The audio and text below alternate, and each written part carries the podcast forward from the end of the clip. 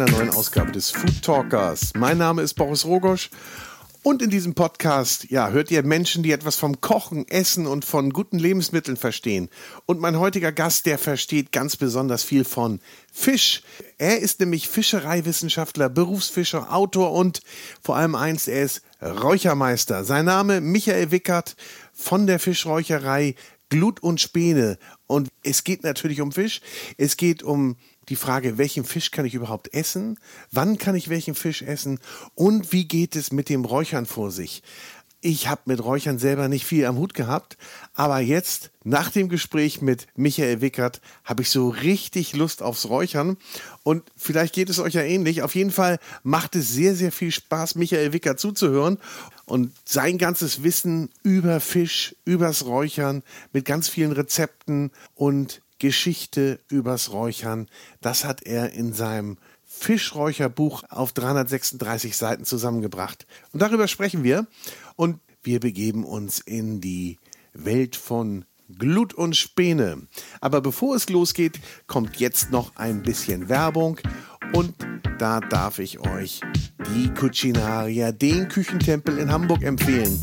Die Cucinaria hat 6000 Artikel im Angebot, vom Austernmesser bis zur Zestenreibe. Hier gibt es Küchengeräte, Küchenmaschinen, Kaffee-Siebträgermaschinen, also eigentlich alles, was man in der Küche gebrauchen kann, benötigt und worauf der Hobbykoch so richtig viel Lust hat. Schaut mal vorbei in der Cucinaria in Hamburg Hohe Luft oder natürlich unter cucinaria.de. Und wenn ihr Fragen habt, ruft einfach an, schickt eine Mail. Euch wird hier auf jeden Fall geholfen und ihr bekommt beste Beratung und besten Service. So, aber jetzt geht's los mit Michael Wickert von Glut und Späne, der Räuchermeister, präsentiert von der große Restaurant und Hotelguide.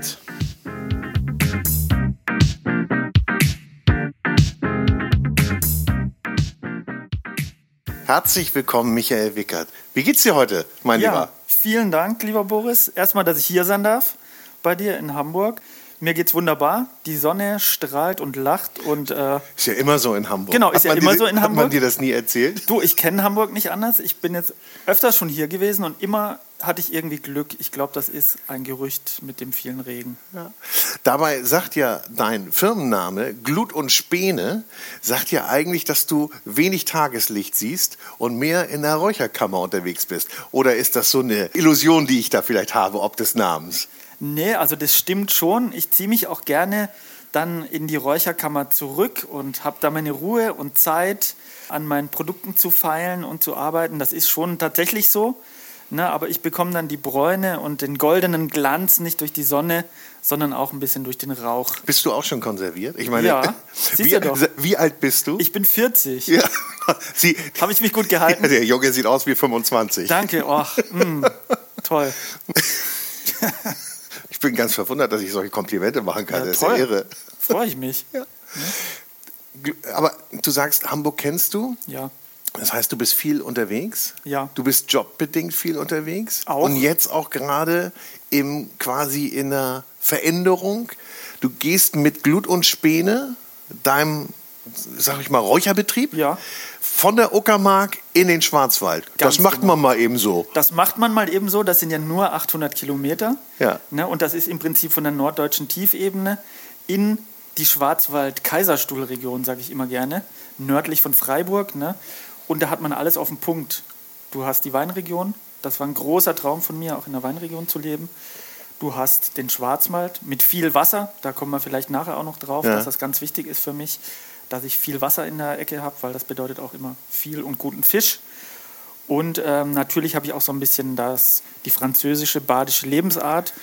Ich bin ja Badenser. Äh, Du bist schon so ein Foodie- und Genussmensch, oder? Ja, also auf jeden Fall ähm, bin ich geworden irgendwie äh, mit der Zeit und ähm, habe auch in Frankreich äh, schon gelebt, zwei Jahre und umgebe mich gerne mit guten Lebensmitteln und Leuten, die, äh, mit denen ich über gute Lebensmittel reden kann, so wie mit dir jetzt heute hier. Wir gehen da, danke, danke, Ja. nehme ich auch Ja. gerne an. Ja. Wir gehen deine Vita gleich mal durch, Ja. weil du bist ja quasi in allen Facetten mit Fisch und all, was da drumherum ist, verwoben.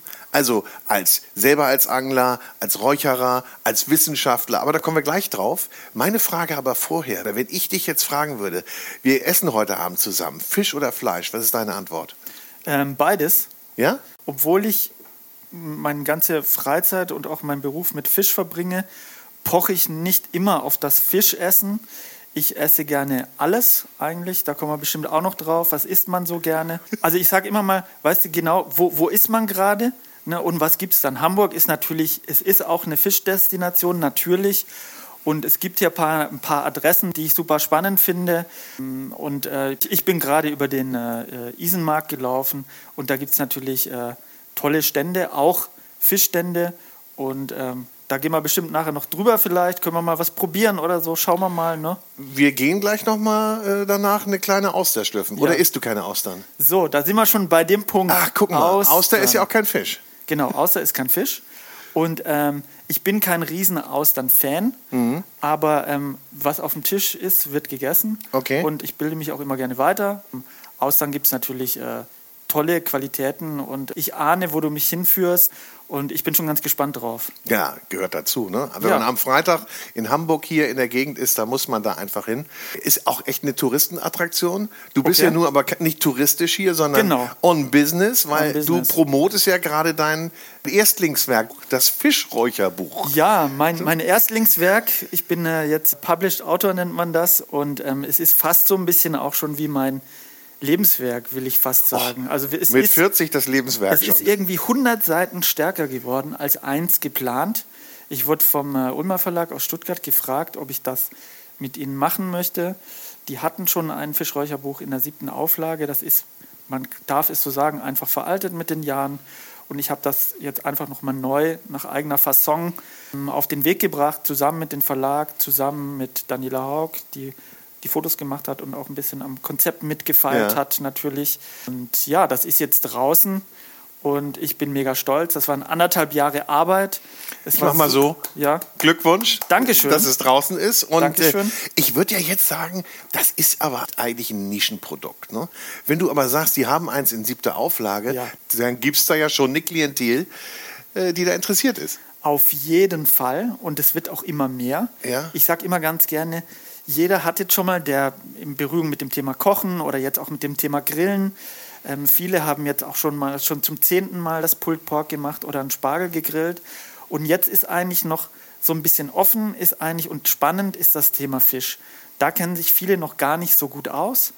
Und ähm, wenn man räuchert und smoked, ist einfach der Next Step, wenn man schon die ganzen tollen Sachen gemacht hat, die man mit Fleisch und Gemüse machen kann, kommt einfach irgendwann der Fisch.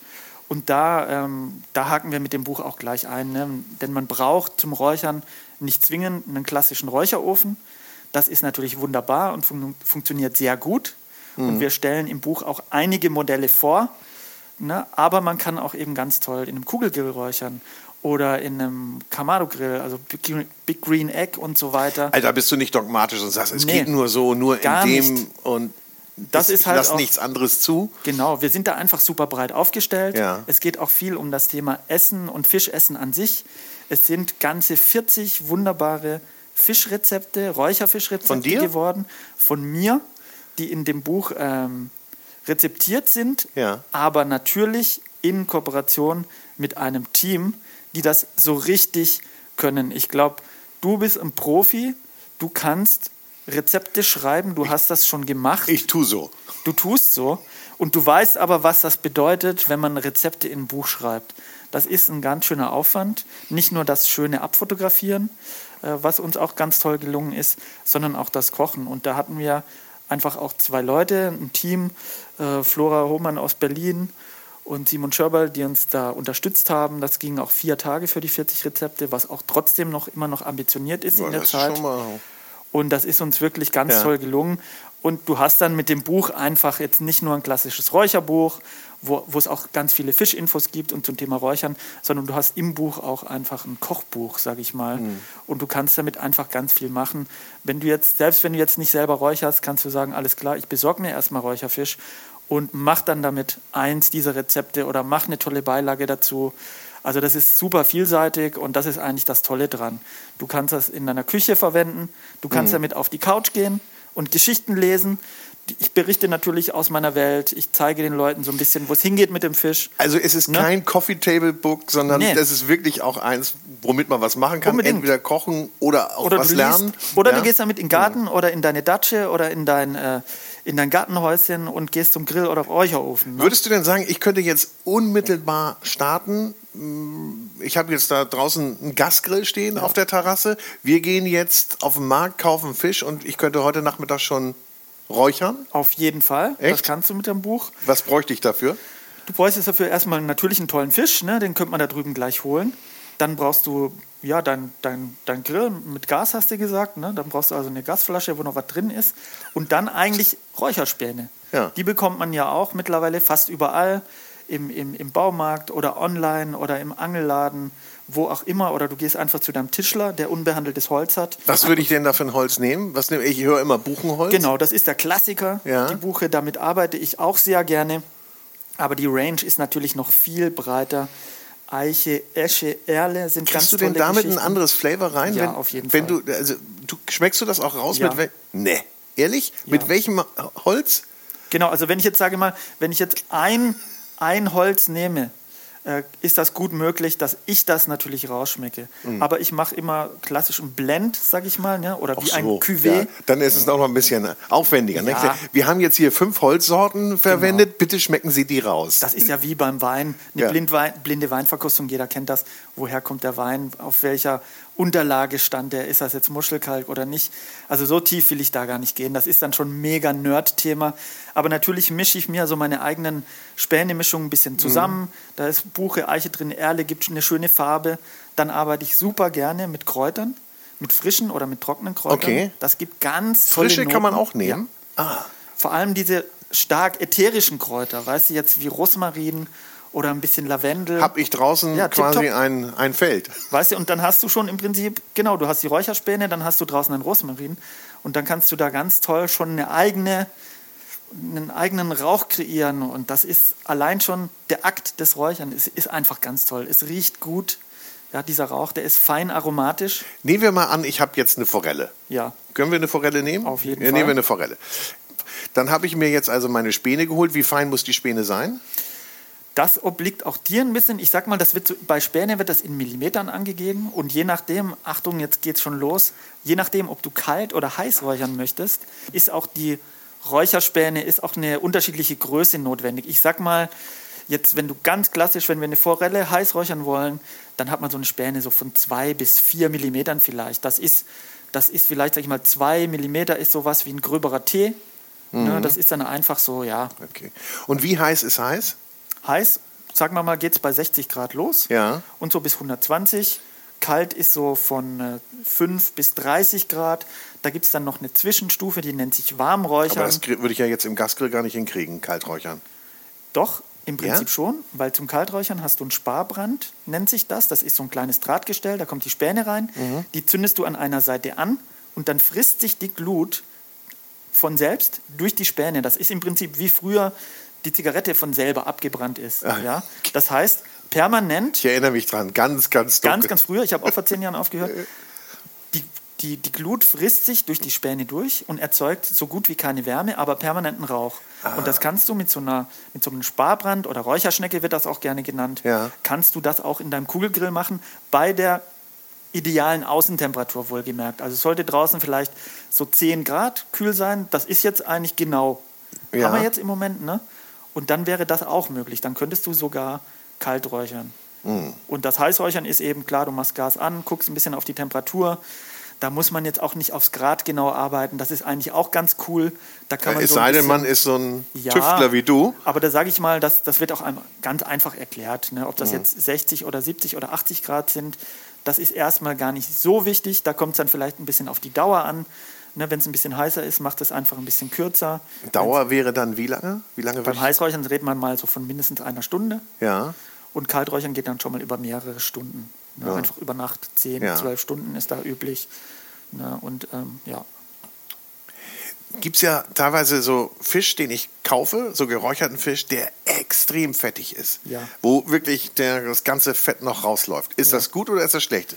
Na, im Prinzip sollte Fisch, den man räuchert, immer ein bisschen Fett haben. Ja. Aber wir haben heutzutage auch sehr fetten Fisch und das ist dann Geschmackssache. Ich, ich frage dich mal, wie sieht es bei dir generell aus mit Aal? Hopp oder top? Ich finde Aal ja ganz.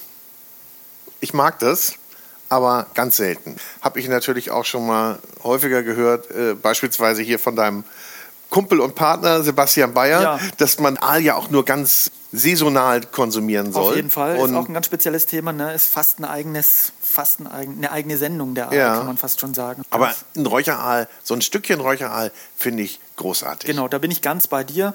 Das kann man mal essen, ist aber schon speziell und hat viel Fett. Ja. Und natürlich haben wir heute auch auf dem Zuchtfischmarkt, dem ich teilweise sehr wohlgesonnen bin, teilweise sehr kritisch. Da ist natürlich Fett im Moment ein absoluter Energieträger und viele Fische sind zu fettig. Also da bin ich ganz bei dir. Und das ist dann auch nicht mehr meine Welt. Ne? Da, und das kriegst ja. du dann auch nicht raus, das Fett. Ne? Das kriegst du nicht so wirklich raus, weil durch das Salzen, was man immer vor dem Räuchern macht, ob du jetzt kalt oder heiß räucherst, ähm, verliert der Fisch ja erstmal Wasser. Wie lange wird der gesalzen vorher? Mhm, beim Heißräuchern und auch beim Kalträuchern im besten Fall so über Nacht, einen halben Tag oder einen mhm. ganzen Tag. Mhm. Das kann man auch ein bisschen beschleunigen. Ne, also da haben wir schon mal das Thema, wenn du jetzt Fisch kaufst auf dem Markt und du willst den gleich räuchern, eigentlich sag ich und sag das Buch, leg den über Nacht ein in eine Salzlake. Und du bist das Buch oder, insofern. Genau, oder Salz in trocken äh, beim Kalträuchern. Es gibt aber auch Schnellmethoden, die ich im mhm. Buch beschreibe, wo das einfach auch easy geht.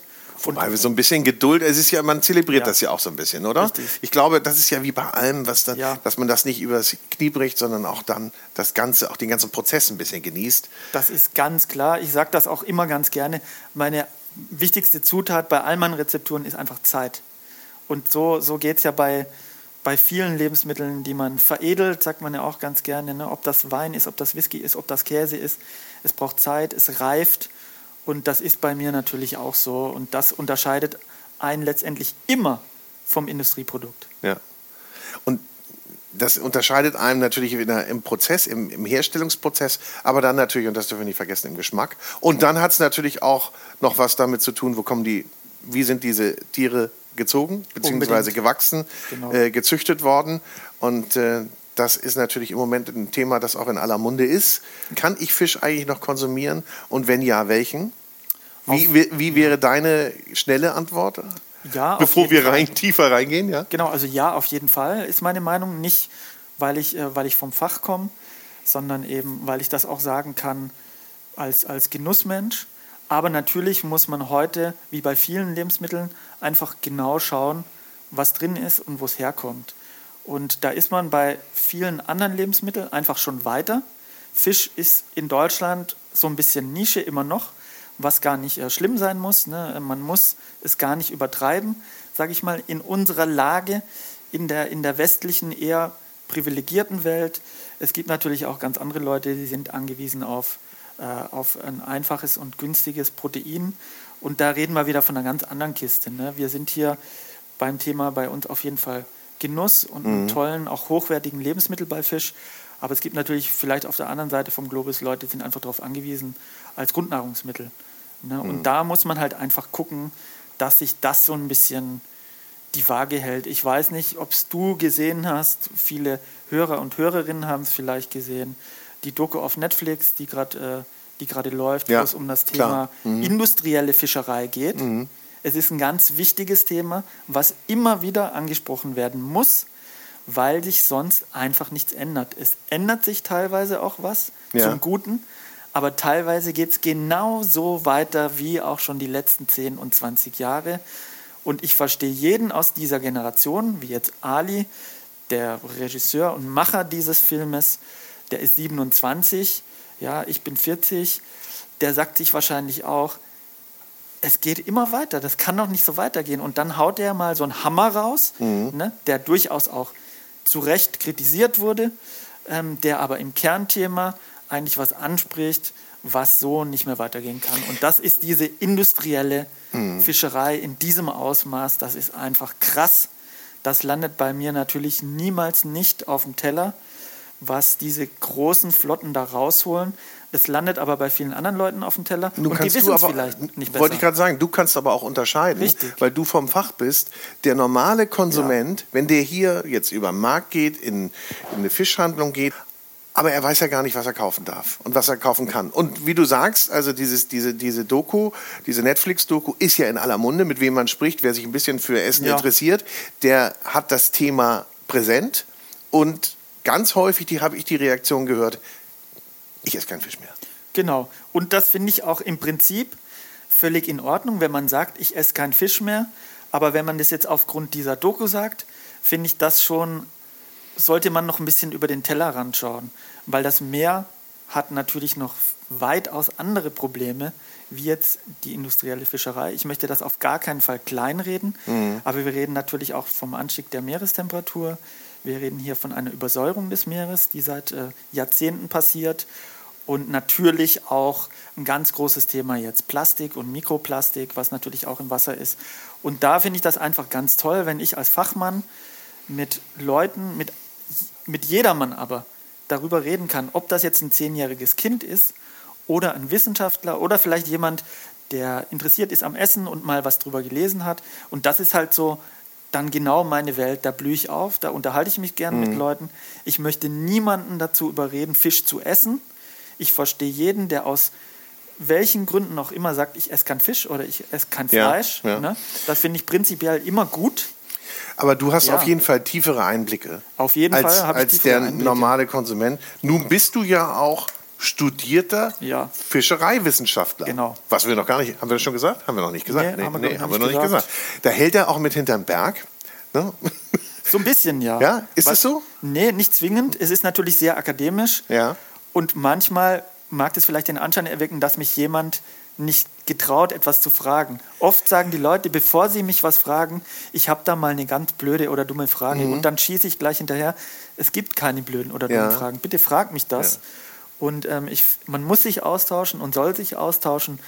Und wenn du eine Fischfrage hast, dann bin ich genau die richtige Person und wir können Also du bist schon. Botschafter der Sache. Ja, man kann es eigentlich schon so sagen. Also Ja. ich nenne mich ja auch gerne, das hat sich damals so ergeben, ich habe ja in der Markthalle 9 in Berlin angefangen mit meiner Fischräucherei und am Anfang haben sich die Händler, weil man sich die ganzen Namen nicht merken konnte, hat man sich so die, den Titel gegeben. Da ist der Fleischmann, die Eierfrau, die Spargelfrau und ich war der Fischmann. So. Mhm. Ne, und so sehe ich mich eigentlich so ein bisschen auch. Ich bin eben der Fischmann, das ist ganz sympathisch und ich komme natürlich auch nie mit Zeigefinger und Dogma daher.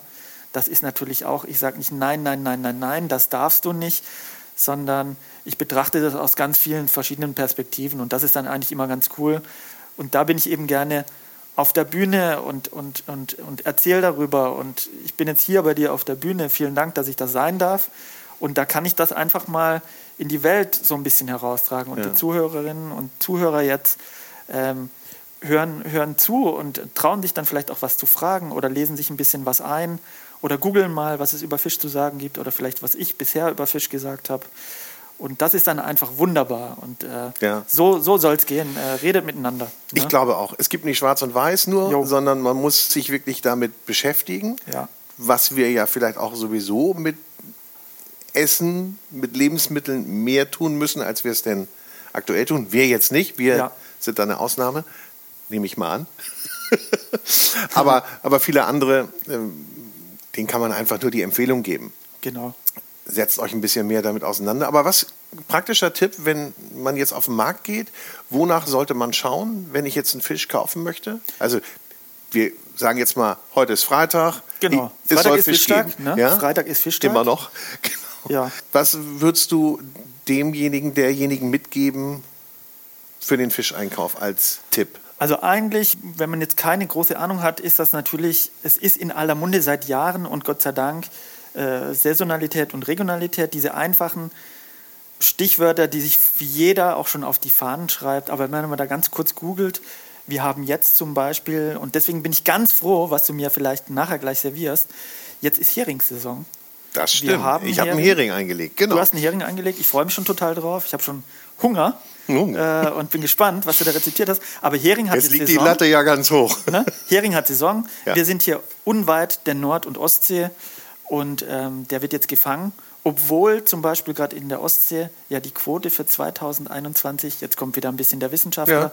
um 50 Prozent gekürzt wurde und im vorherigen Jahr wiederum um 65 Prozent, das muss man sich mal reinziehen, wie die Heringsquote gekürzt wurde, extrem, gibt es aber immer noch ausreichend Hering. Die Quote wurde eben gekürzt, mhm. damit sich die Population besser erholen kann. Sprotte, Kabeljau oder zum Beispiel die Flunder und die Scholle, die ging ein bisschen hoch jetzt für 2021. Ich rede jetzt eben nur von der Ostsee, ne? die Zahlen habe ich gerade im Kopf. Da sieht es oh, wieder so ein bisschen besser aus. Ne? Aber beim Hering ging das zurück. Trotzdem ist der Hering ein Brotfisch für die Fischerei. Und jetzt sind da ganz, ganz, ganz tolle Qualitäten. Und da sage ich mal, ab Hering kaufen, braten, grillen, räuchern. Mhm. Ganz toller Fisch. Und ähm, da kann, das kann man jetzt schon mal mitnehmen. Und danach kommt zum Beispiel der Hornfisch jetzt im Mai. Hornhecht ist so ein bisschen unbekannter. Ja. Ein wunderbarer Fisch. Ja? Super übrigens, ja. Fisch. Der ja. ist ja ganz schlank. Der hat grüne Gräten, was den einen oder anderen verwundern mag. Mhm. Ein wunderbares Fleisch. Das kommt dann gleich danach im Mai. Ja. Und die Maischolle, oh, die, die es gar nicht gibt. Oder ja, gibt's die? natürlich, es gibt die Maischolle. Du, das ist einfach Marketing, was ja. vor Jahrzehnten gemacht wurde. Im äh, Mai, da hat die Scholle im besten Fall gerade abgeleicht. Mhm. Nach dem Ableichen, die Fische setzen die ganze Kraft in, in die Eier. Der Fisch ist danach ein bisschen schlapp und auch sehr mager, lässt sich aber ganz gut fangen.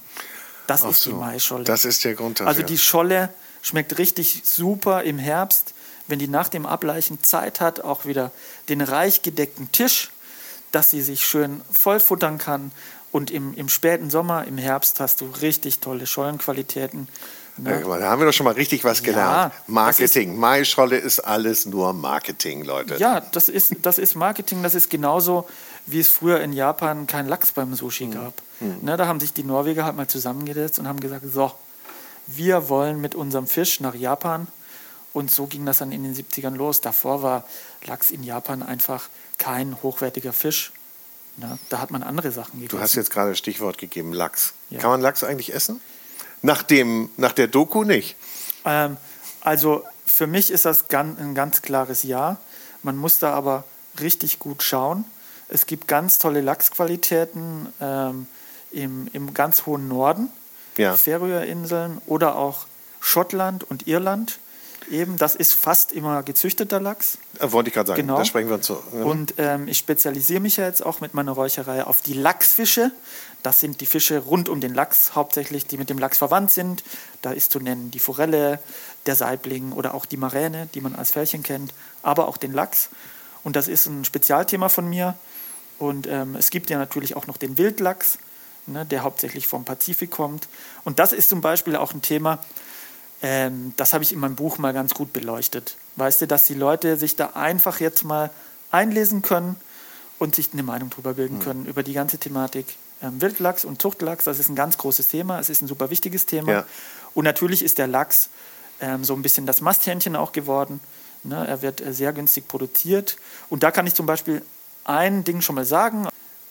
Der Lachs wird im Moment so produziert in Südamerika, wie er vielleicht in den 70er Jahren in Norwegen produziert wurde.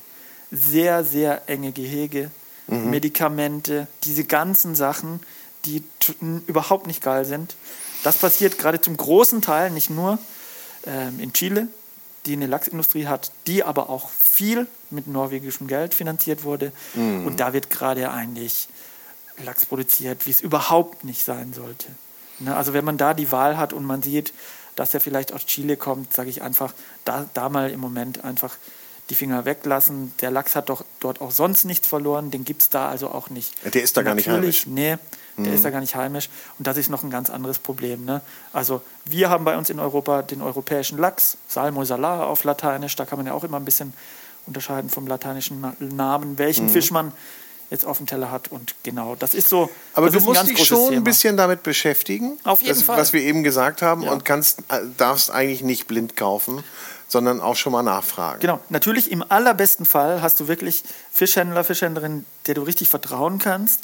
Also ich habe auch super viele Kunden und Kundinnen, die einfach sagen, Micha, dir vertraue ich. Da muss ich jetzt nicht den Fischereiratgeber googeln und mich erstmal einlesen, sondern was du sagst und machst, dem vertraue ich. Also ich habe auch einige Kunden, die Flexitarier sind, die vielleicht jetzt kein Fleisch essen oder wenig Fisch, aber wenn sie mal Fisch essen, dann vielleicht bei mir. Und das ist natürlich das größte Kompliment, mhm. was man einem da machen kann. Und da muss ich aber auch genau darauf achten, dass ich wirklich ähm, ehrlich bleibe und auch mir selber ehrlich bleibe und nicht irgendwie wenn die Verlockung kommt, wenn es irgendwie da einen besonders günstigen Lachs mal gibt und dass man dann sagt, hm, da greife ich dann doch mal zu, dass ich dann einfach sage, nein. Oder wenn jetzt meine Lachsqualität oder meine Forellenqualität, wenn jetzt, ich hatte jetzt auch letztens das, wo mir eine Frau gesagt hat, aus dem Schwarzwald, bei der ich äh, Lachs und Lachsforellen beziehe, der gesagt, Micha, ich muss jetzt ab April, ich muss mit den Preisen hoch. Und dann habe ich gesagt, sag mir gar nicht wie viel. Wenn du mit den Preisen hochgehst, ich gehe da mit dir mit. Ich, ich trage das vielleicht dann so ein bisschen weiter natürlich in meine Preise, aber wenn das für dich gut ist und wenn du den Fisch machst, wo ich sage, das ist alles, wenn ich das meinen Kunden erzähle, dann sagen die, alles klar, ich bin dabei. Und das ist halt cool so. Du Ja. kennst natürlich auch deine Produzenten, nicht? Ja. Das ist ja, glaube ich, auch ganz Das wichtig, ist dass, ganz, da, ganz wichtig. dass da ein Vertrauensverhältnis ist. Unbedingt. Du als quasi Veredler musst ja auch deinen Kunden, du hast gerade von Ja. deinen Kunden gesprochen, musst ja deinen Kunden auch wieder erzählen können, genau, wo kommt der her? Genau. In welchem Wasser ist der? Wer macht Ja. den Fisch? Wer züchtet den? Ja. Aber sag mal, wer sind denn deine Kunden, wenn du jetzt mal sagst? Sind das Restaurants, Endverbraucher, ähm, kleine Händler? Du, das ist bei Große mir. Immer, Händler. Genau, das ist bei mir immer so eine Mischung geworden, je nachdem, wo ich war. Ich habe ja in Berlin angefangen mit einem kleinen Stand und ich hatte sehr viel Kiezkundschaft oder auch einfach Laufkundschaft. Ja. Die Markthalle 9, wer sie kennt, wurde ja auch ein touristischer Hotspot dann. Und dann war da man, natürlich mein Stand auch so eine Mischung. Ne? Ich hatte einerseits Streetfood, sag ich mal. Ne? Wir haben ja damals 2013, glaube ich, war es den ersten Streetfood-Markt in Deutschland gemacht. Da hat ja keiner geahnt, was für eine Welle das lostritt. Und ähm, ja, ich habe internationale Kunden und ich habe Leute aus dem Kiez, ich habe auch Restaurants oder Ja. auch Wiederverkäufer. Also ich bin ganz breit eigentlich aufgestellt. Das wird auch im Schwarzwald dann wieder so sein. Aber was mich auch super freut, ich habe auch eine sehr junge Kundschaft, sage ich mal. Cool. Die, ähm, und das ist irgendwie richtig cool. Also ich habe die Alteingesessenen, die das gut finden, weil die vielleicht schon, sich schon auskennen und Fischqualitäten kennen und die wissen dann einfach, okay, das ist gut bei dir. Ich habe aber auch junge, neugierige und das freut mich ganz besonders immer so, wenn auch jemand äh, kommt, vielleicht irgendwelche Trends oder so, die über einen gelesen haben oder die vielleicht jetzt hier auch diese Sendung hören oder wie auch immer, die dann zu dir kommen und sagen, ich habe über dich gelesen und gehört, ich will mal was probieren. Und das hatte ich auch in der Uckermark ganz viel. Und das ist, finde ich, einfach richtig cool, wenn man, wenn man alle sozusagen am Tisch sitzen hat. Weißt du, alle Generationen. Ja, ja. Und das ist schön. Kann man dich denn auch besuchen dann, wenn die Räucherei dann in Betrieb ist? Äh, Kann man sich das anschauen? Also auf jeden Fall. Ich habe auch immer sehr Wert darauf gelegt, dass meine Räucherei an irgendwie einem schönen Ort ist. Also für mich kam das nie in Frage, jetzt ähm, super groß zu werden und ins, ins Industriegebiet zu gehen. Also äh, jeder, der das macht, ähm, hat auch einen Grund dafür und das ist auch völlig in Ordnung. Aber für mich war das immer so, es muss für mich ein schöner Ort sein und vielleicht auch für die Gäste, die mich besuchen. Und das war eben in der Markthalle 9 natürlich toll, in dieser Ja. alten, wunderschönen Markthalle. Das war ganz toll. Dann in der Uckermark war das jetzt, da war ich jetzt fünf Jahre lang eine alte Schlossgärtnerei, ein ganz toller Ort, ja. Da habe ich das alte Heizhaus umgebaut zu einer Räucherei. Da sind die Leute von Berlin gekommen, aber natürlich auch Leute aus der Uckermark. Und jetzt ist das ein kleiner Schwarzwaldort. Das ist vielleicht 25 Minuten von Freiburg weg. Ja. Ähm, das ist so, da, so ein Hochplateau und ähm, wunderschön. Und das ist so ein alter Schwarzwaldhof. Da war früher in den Räumlichkeiten war mal eine Metzgerei. Und äh, da ziehe ich jetzt in diesen Sommer 2021 rein. Und ich denke mal, im Oktober geht es dann los. Ich werde noch ein bisschen an den Rezepten feilen, weil das spielt natürlich auch das Klima eine Rolle und die Temperaturen dort und so ein bisschen. Ne? Das Also du musst Terroir. dich da schon so ein bisschen, äh, das Ja. Terroir, ja, du Kann musst dich so da schon ein bisschen einüben, ne? Genau, ich friemel mich da so ein bisschen rein. Ja. Und das ganz große Glück ist auch, dass ich eine Nachbarin habe, direkt nebendran, die hat einen Weinkeller. Ich liebe ja auch privat, aber natürlich auch so als Food-Pairing einfach ähm, anständigen Wein und handwerklichen Wein und bin dann natürlich auch ähm, an diesem Ort ähm, gelandet, unweit des Kaiserstuhls, des Breisgau, der Ortenau und dem Markgräflerland und auch dem Elsass. Also ich bin da, Schon, schon eine ganz gute das ist super. exponierte Lage Ich dort. bin da in zehn Minuten von diesem Ort bis im Breisgau. Ja. Mit ganz tollen, ich weiß nicht, wer ihn kennt, Julian Huber äh, aus Malterdingen, Weingut Huber, Mhm. äh, Muschelkalkboden, wie im Burgund, ein ganz toller Spätburgunder. Und dann zack, bist du aus dem Breisgau auch sofort im äh, Kaiserstuhl, die ja auch ähm, eine ganz eigene Weinstilistik haben, die ich sehr liebe. Ähm, das ist ja alles auf Lössboden, das ist so ein bisschen fetter manchmal auch, aber es gibt auch mittlerweile sehr viele schlanke und tolle und junge Weine dort. Weißt du, das ist kulinarisch. Ja, ja. Du siehst ja gerade, wie ich jetzt gerade in Ja, ja, Fahrt du bist komme. Ähm, was, was würdest ja. du mir oder was würdest du uns denn empfehlen, wenn wir jetzt sagen mal Räucherfisch? Was, was ist so, so ein Glücklichmacher? Räucherfisch, was nehme ich dazu? Was habe ich da für eine Zutat? Nehme ich den pur und welchen Wein habe ich dazu? So, was würdest du. Ah, ja, da, wenn, ich besuche dich jetzt und du sagst, komm, das Wetter ist schön, wir setzen uns mal raus, ich habe was vorbereitet. Was wäre das? Ach, das ist super. Wir haben jetzt sehr viel geredet, eben, wo der Fisch herkommt. Das ist mhm. alles so, so ein bisschen technisch. Aber man darf nicht vergessen, es soll Spaß machen, es muss schmecken. Ja, und da bin ich natürlich ganz bei dir. Und ich glaube, mein erstes Rezept im Buch ist ähm, die Räucherforelle mit, äh, mit Krähen, also mit Meerrettich mhm. und, und Marktsalat, habe ich das auch genannt. Ne? Also Salat, den es jetzt gerade gibt. Es geht ja auch jetzt ganz langsam mit den Salaten und den ersten Kräutern los. Mhm. Und da bin ich ganz klar, eine schöne Räucherforelle kaufen oder selber räuchern, ein wunderbares, frisches Brot dazu, tolle Fassbutter, Meerrettich, frisch gerieben und dann Salat mit einer hausgemachten Vinaigrette. Easy peasy eigentlich, mhm. aber wunderbar. Und der Fisch, der Räucherfisch ist am besten zimmerwarm oder frisch geräuchert. Ne? Also wenn man jetzt einen Räucherfisch kauft, wie ein Käse, einfach ein bisschen in die Küche legen, zwei, drei Stunden vor dem, vor dem Essen. Dann hat er so Zimmertemperatur, dann kommen diese Aromen auch ganz fein raus. Und dann knackigen Salat und tolles Brot. Ne? Das ist einfach total easy und geht immer. Mhm. Ja. Ich kriege Appetit. Du hast uns ja auch was mitgebracht. Ich habe euch was mitgebracht. Das äh, holen Und wir dann danach. Wir wollten jetzt eigentlich so ja. zwischendrin essen, aber wir sind gerade so im Fluss. Ja, Als genau. Belohnung gibt es das dann hinten hm, dran. Ich habe auch schon ein bisschen Hunger. Ne? ja. ja. Du hast uns was mitgebracht und das ist jetzt eine Lachsforelle dann. Genau, ich habe eine Lachsforelle mitgebracht. Das ist auch so mit mein Lieblingsfisch. Wir waren ja vorhin beim Thema Lachs und wenn jetzt sich jemand unsicher ist, mit dem Lachs, wo der herkommt, wenn er irgendwo beim Fischhändler ist, sage ich immer, vielleicht gibt es ja eine Lachsforelle. Die ist im besten Fall oder sehr oft meistens aus der Region gezüchtet, von einem Fischer. Ihr habt ja hier auch einige Betriebe im Umland, mhm. die ganz tolle äh, Fische produzieren. Ich habe hier oft in den, in den Theken, ich war gestern beim Huppenkirk, hier zum ersten Mal in Hamburg, ah, ja. die haben auch viel vom Rese mhm. in der Theke, der hat natürlich auch ganz tolle Qualitäten. Das ist ein, für mich ein wunderbarer und sehr schmackhafter Kompromiss die Lachsforelle und da meine Räucherei im Moment gerade umzieht und ich nicht was selber geräuchertes mitgebracht habe. Guckst hab, du mal ein bisschen bei den Kollegen? Habe ich mal ein bisschen geguckt und mhm. auf dem Weg hierher bin ich am Schalsee vorbei. Da war ich noch nie persönlich, habe mal Tag gesagt und habe da eine geräucherte Lachsforelle mit, mitgebracht. Ja. Na herrlich, freuen wir uns drauf. Ist das denn auch so eine Szene, dass man sich so kennt? So ein bisschen auf jeden ja? Fall. Ja? Oder von dir habe ich schon mal gehört, ja, ja? das ist so. Ganz ne? klar. Ja. Also hier Schalsee war ja auch öfters mal im Fernsehen mhm. und bei mir war auch schon die eine oder andere Kamera. Man kennt sich, man teilt man teilt oftmals gleiche Gedanken und, und, äh, und, und hat sich was zu erzählen, wenn das denn möglich ist. Ne? Und das ist schon ganz toll, wenn man sich austauschen kann. Ne? Hier in Hamburg natürlich mein Buddy Sebastian Bayer. Ähm, wir, wir kennen uns erst seit, seit wenigen Jahren und sind aber ähm, sind bei diesem Thema Fisch und Nachhaltigkeit wirklich ja, voll auf einer aber Seite. Aber dich jetzt kennengelernt zu haben, die äh, Minuten, die wir jetzt miteinander ja. sprechen und Sebastian, also ich glaube, das matcht super bei euch. Das matcht super, ja. weißt du? Und es ist irgendwie Nord- und Süddeutschland, kann man so sagen. Äh, das, kommt, das kommt zusammen. Dann er ist irgendwie der Seefisch- und Meeresfischexperte. Meine Welt ist so eher, sag ich mal, Binnenfischerei, also von der Ostsee in die Seen und Flüsse und dass wir gehen, wir greifen aber auch beide so in die anderen Themen jeweils über. Und wenn wir zusammensitzen, das kannst du dir vorstellen, oder ja. das kein Punkt und also da wird man, glaube ich, da ist man dann, glaube ich, wahrscheinlich wirklich eher ruhig und staunt und denkt, boah, wie viel Wissen ist hier eigentlich du, das gebündelt. Ist, das, ist, das ist genauso bei mir, wenn ich jetzt irgendwie bei Winzer oder Winzerin bin, mhm. wenn die anfangen zu reden, da bin ich auch ganz still und gerne Mäuschen, weißt mhm. du, und höre dazu. Da kenne ich mich natürlich auch aus, aber das ist eine ganz andere Expertise. Ja.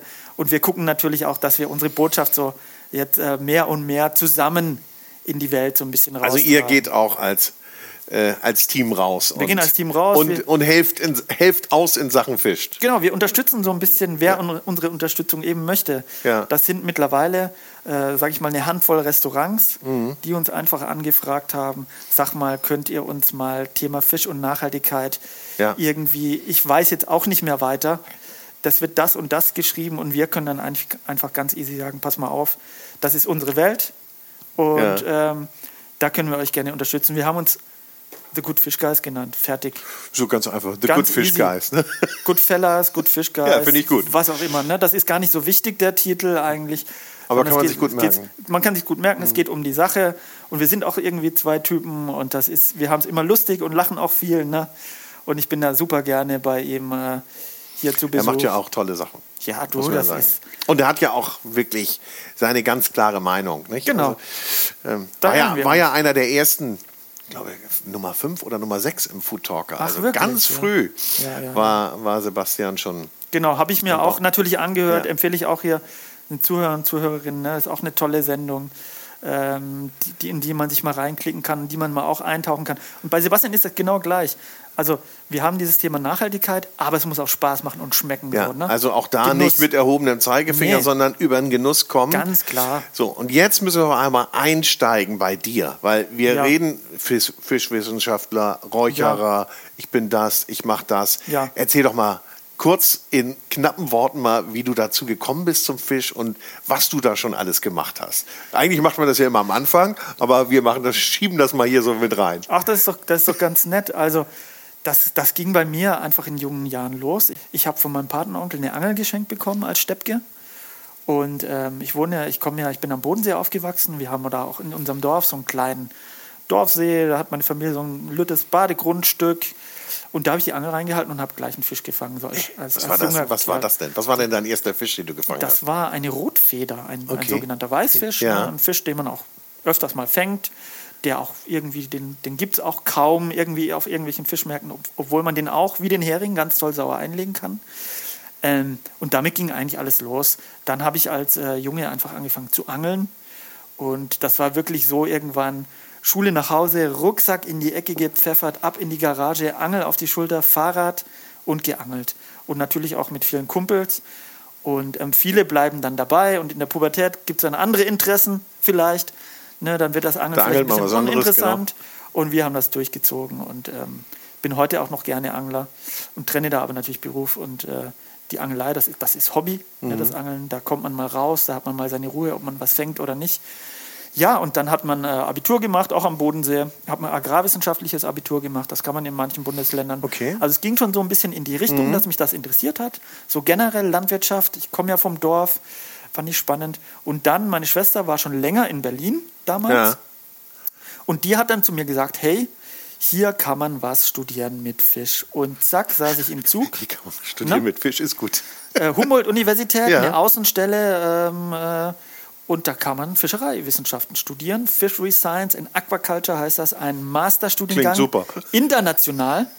Und das Vorstudium, also wie das heute so ist, ne, der, der Bachelorstudiengang, war bei mir eben ähm, dann Agrarwissenschaften, also Mhm. Landwirtschaft studiert. Und da konnte man sich schon in ein paar Wahlfächern auf Fisch spezialisieren, Fisch, Fischerei, Fischzucht. Dann ging das im Master weiter.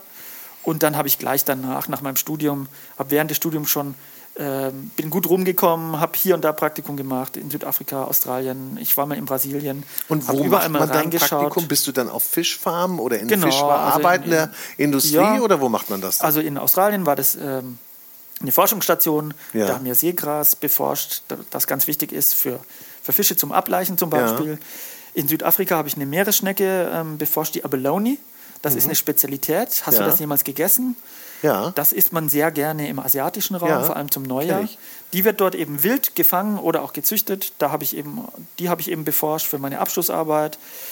In Brasilien ging es um die Angelfischerei. Da habe ich so einen Hotelier ein bisschen begleitet, der wollte Angelfischerei anbieten.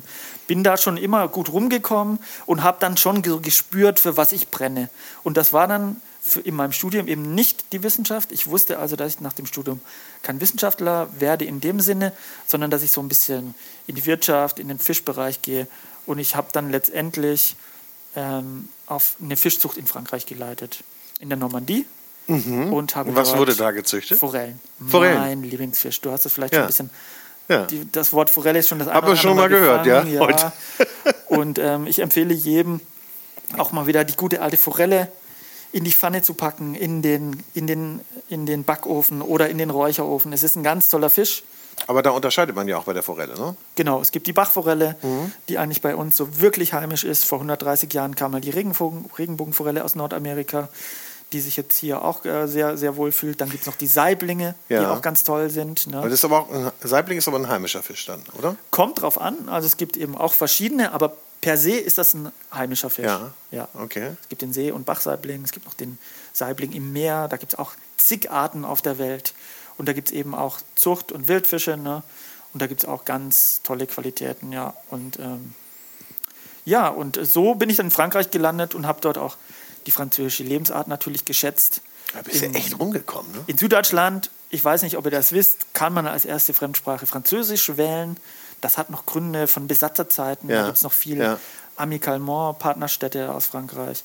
Und so war es dann bei mir. Und dann fiel es mir auch leicht, in Frankreich Fuß zu fassen. Aber es war diese Region, ich weiß nicht, ob jemand den Film gesehen hat, Willkommen bei den Sties, Bienvenue Ja. les Sties. Klar. Und das war eigentlich in dieser Ecke. Und Okay. es war natürlich krass. Das, das andere Du, Frankreich. das ist vielleicht wieder wie wenn der Bayer nach Sachsen kommt Ja. oder wenn der Kieler irgendwie in, äh, in, in Baden landet. Mhm. Das war dann nochmal anders wie das Schulfranzösisch. Aber ich wurde da ganz herzlich aufgenommen. Das war ganz toll. Ich war da über zwei Jahre lang und habe da die Expertise nochmal vertieft. Und die Forelle war immer schon so ein bisschen mein Lieblingsfisch oder die forellenartigen, die lachsartigen Fische, sag ich mal. Ja. Und da, da bleibt es jetzt auch bei mir mit, mit Glut und Späne, mit meiner Räucherei. Aber wir haben jetzt noch nicht gehört, wann du das erste Mal geräuchert hast. Ja, das, das kam dann mit dem Angeln, weißt du? Ach so, da hast du da, Ja. damals hast du schon dann Genau, so. man hat da mal. Das also du hast die auch immer dann gegessen, die Fische, die du Meistens, hast. ja, meistens, Oder irgendwo abgeliefert. mal, oder auch verschenkt. Oder hast du damit ein kleines Geschäft schon aufgebaut? Ah, du ahnst das. Kleines Ne? Ich war so ein Business, bisschen ein Fischdealer im Ja. Da habe ich so ein bisschen meine Leute abgefahren, dann gab es mal 5 Mark oder so. Ne? Ja? Wirklich? Ja, so ein bisschen. Mhm. So geht das, glaube ich, bei ganz vielen los. Das habe ich auch im Buch ganz schön beschrieben. Ne, das, das, als Jugendlicher kann man das schon mal machen, aber wenn man jetzt räuchert und merkt, dass alle Nachbarn was wollen, das habe ich auch im, im Buch genau schon Mhm. gesagt, dann kann man sich auch überlegen, ob das im, im Nebengewerbe macht und auch da habe ich dann Tipps parat, welchen Weg man dann gehen muss, wenn man das so ein bisschen professioneller machen möchte. ne, okay. Boris, wer weiß, vielleicht äh, räucherst du ja hier bald, versorgst du vielleicht bald die Nachbarschaft, wenn du das Buch gelesen hast und wirst Genau. Leute in, in Hamburg-Eppendorf wird jetzt geräuchert. Jo. Auf dem Dach. Blut und Späne, äh, Botschaft bei Boris äh, hier in Hamburg, Eppendorf. Genau, und so, und so kam ich dann eigentlich zum Räuchern durchs Angeln. Ne? Und dann beim Studium habe ich den AK Räucherofen gegründet, Arbeitskreis Räucherofen. Das ist wie so ein Ja. Freundschaftsding. Da haben sich dann so die Leute getroffen, die vielleicht in eine Richtung gehen. Ich weiß nicht, bei anderen Unis geht man vielleicht rudern oder segeln. Und ich habe dann äh, die Kumpels und Kumpelinen um mich geschert, die mit mir studiert haben. Und wir haben dann geräuchert und haben dann auch schon gemerkt, dass wir bei dem Sommerfest der Universität Räucherfisch angeboten haben, auch so verkauft. Und ähm, die Professoren und Professoren waren ganz begeistert. Und da ist auch schon mal vielleicht der Notendurchschnitt ein bisschen gestiegen. Da hat man sich so einen Namen gemacht. Das kann die schon Fischer. sein, ja. Da, da ist ja Das keiner kann vor. schon sein. Da ist ja keiner vorgeschützt. Nee, das kann schon sein. Wenn- nee, das, wenn- du, wir hatten da eine super Zeit. Wir haben mitten in Berlin, das musst du dir mal vorstellen, in Berlin Mitte, im Innenhof der Fakultät, haben wir Räucheröfen gebaut. Also kann ich es auch hier machen, ne? Kannst du auch ja hier machen, Ding. genau. Und die Nachbarn musst du aber dann, ne, weißt du? Nee, musst du Wenn- bestechen. Ja, klar. Da Ja, gibt es dann Fisch, ne? Räucherst du denn auch was anderes als Fisch? Ähm, ja, also sehr gerne. Man kann das auch kombinieren, dass man zum Beispiel, ähm, gerade wenn man jetzt so längere Geschichten macht mit dem Smoker, ich habe da auch ein ganz tolles Rezept mit einer, mit einer riesen Lachsforelle, die mache ich in so einem klassischen Smoker, in so einer Lokomotive, Ja. über drei Stunden. Da kannst du dann halt auch Kartoffeln und Gemüse mit reinmachen oder so. Ne? Das ist auch Die gut. smokest du dann da. Ja, die kann ich auch smoken. Ne? Ähm, Das, das, das, äh, das funktioniert teilweise auch super. Oder, oder jetzt fängt ja die Spargelsaison an. Grüner Spargel, den man ganz toll grillen kann. Mhm. Im Kugelgrill vielleicht auch. Und dann machst du auch mal die Klappe zu und hast ein bisschen rauf. Das, das funktioniert auch gut. Mhm. Aber der Fokus ist bei mir ganz klar ähm, der Fisch. Wird man den bei dir im Schwarzwald denn dann auch konsumieren dürfen? Ja. Das, also, Also, ich ja? habe das schon gesagt. Ich habe immer so ein bisschen gesagt, ich bin aus der Markthalle 9 damals raus aus Berlin. Das wurde sehr viel Gastronomie Ja. Mhm. mit dem ganzen Streetfood-Ding, was ja auch schön und gut ist. Aber für mich war es fast ein bisschen zu viel. Das ist Ja. auch immer sehr personalintensiv. Ja, und mein Spruch ist immer, ich saß eigentlich am Schluss mehr im Büro, als dass ich eigentlich am Räucherofen war. Und das ist nicht Sinn und Zweck. Ich möchte eigentlich meinen Fisch immer selber räuchern. Und das ist auch so, so mein, mein, mein Thema eigentlich. Ne? Und das, das, das war in der Uckermark so. Und in der Uckermark wurde es dann doch auch wieder sehr viel Gastronomie, weil es ist ja ganz klar, wenn ich frischen Fisch räucher, dann, dann wollen die Leute den auch vor Ort essen. Das, das, das Ja. kannst du gar nicht abschlagen.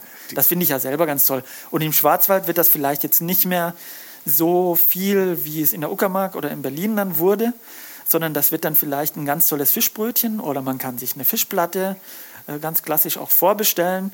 Und die Räucherei liegt halt an der Wanderstrecke. Und das ist, du ihr Ah, kennt das okay. vielleicht, oder? Man wandert und dann beim Wandern ist ja genauso wichtig wie die Wanderroute, ist das Einkehren vielleicht. Natürlich, nachher. wichtiger eigentlich. Ne, wichtiger, eine schöne Hütte, was Schönes zu trinken. Und das kannst du halt bei uns machen. Ja. Das ist ganz, ganz toll dort oben in Freiamt.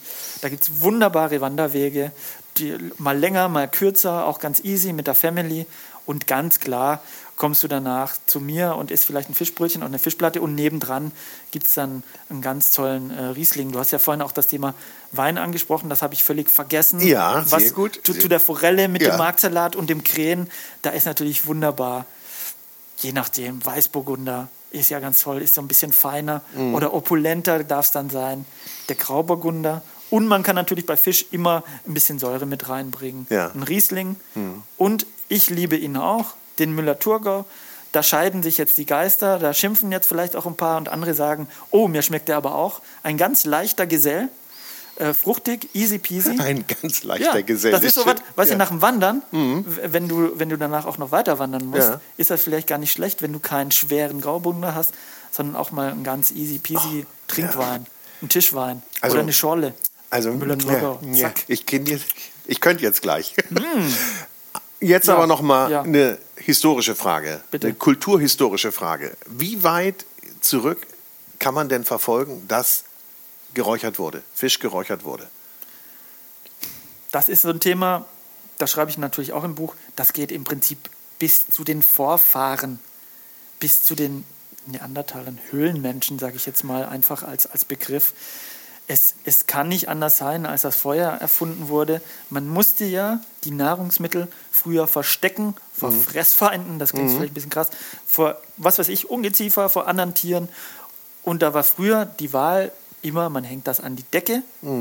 Und wo auch immer die Leute gelebt haben damals, ob das schon Hütten oder Höhlen waren, äh, man hat ja das Feuer auch meistens als Licht- und Wärmequelle benutzt und automatisch entsteht der Rauch.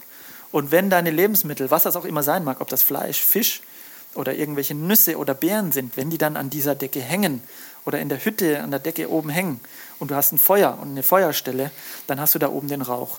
Also früher, ganz früher in dieser Zeit wurden meistens die Lebensmittel einfach automatisch mitgeräuchert. Ne? Und dann ging es ja, ging's, Und ja plötzlich stellt man fest, das wird ja haltbar Richtig. dadurch. Guck mal. das ist ein Ding, der Rauch macht die Geschichten haltbar.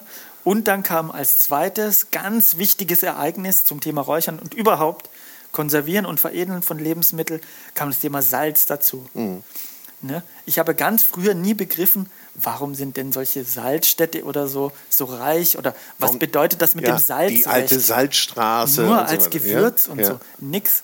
Es ging um das Thema Konservieren. Ja. Sobald man Lebensmittel pökeln, also salzen konnte und konservieren, konnte, damit, konnte man damit den Handel ausdehnen. Und das ging dann eben los mit Hering, der in Salzfässern sonst wohin geschickt wurde. Und der hält dann halt äh, nicht einfach nur zwei, drei Tage, wie vielleicht früher nach dem Fang, sondern der hält dann einfach ein Jahr oder Monate oder Wochen, wenn der hart eingesalzen wird. Ja, Wahnsinn. Und das ist halt so eine Kombination, die jetzt zusammenkommt, Salz und Rauch. Ne, früher zum Konservieren, heute steht natürlich ganz klar der Aspekt Genuss im Vordergrund. Und es wird Gott sei Dank etwas weniger gesalzen als früher und es wird auch ähm, weniger geräuchert. Es gibt nicht mehr so die Rauchkeule. Es ist nicht mehr so, so krass. Wird nicht tot geräuchert. Jo, Kann man auch wahrscheinlich so Du, wie das ist tot bei mir. gekocht. Ja. Das ist bei mir ganz wichtig.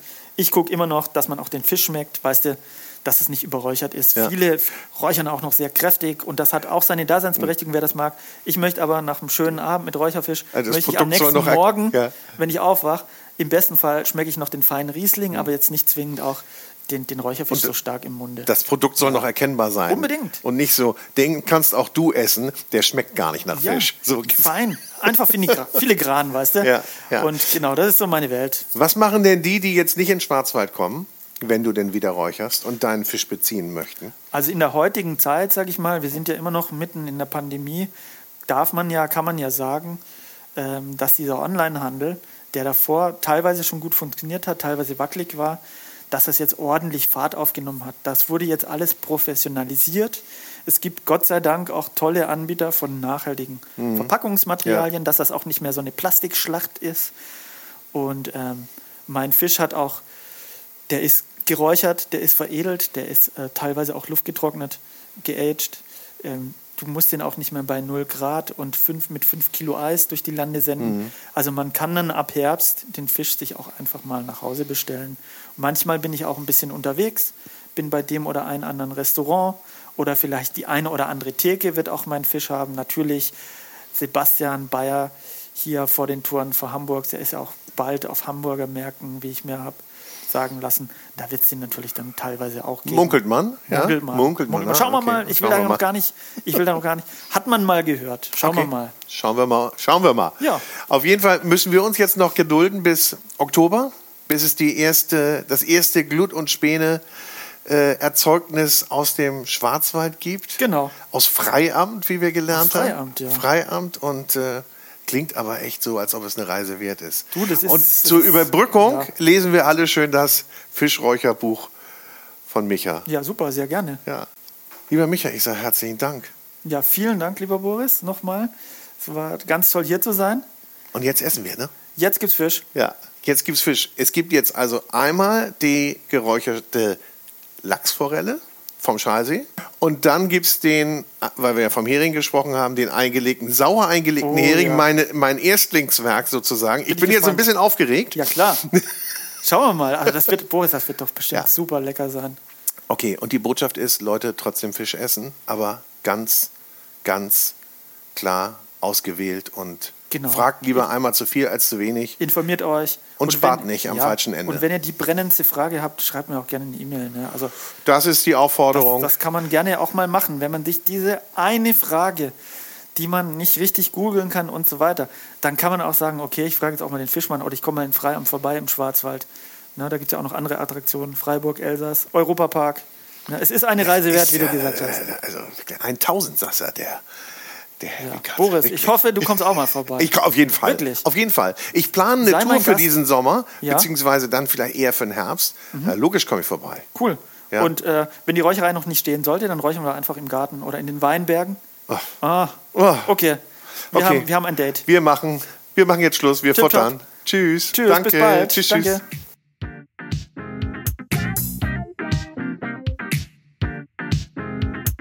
Das war's mal wieder. Herzlichen Dank fürs Zuhören beim Food Talker, den du mit freundlicher Unterstützung des großen Restaurant- und Hotelguides hörst. Ein Guide für Gäste mit Informationen und Inspiration. Für Menschen mit Leidenschaft für kulinarischen Genuss. Ich wünsche, äh, ja, viel Spaß. Bis zum nächsten Mal. Tschüss.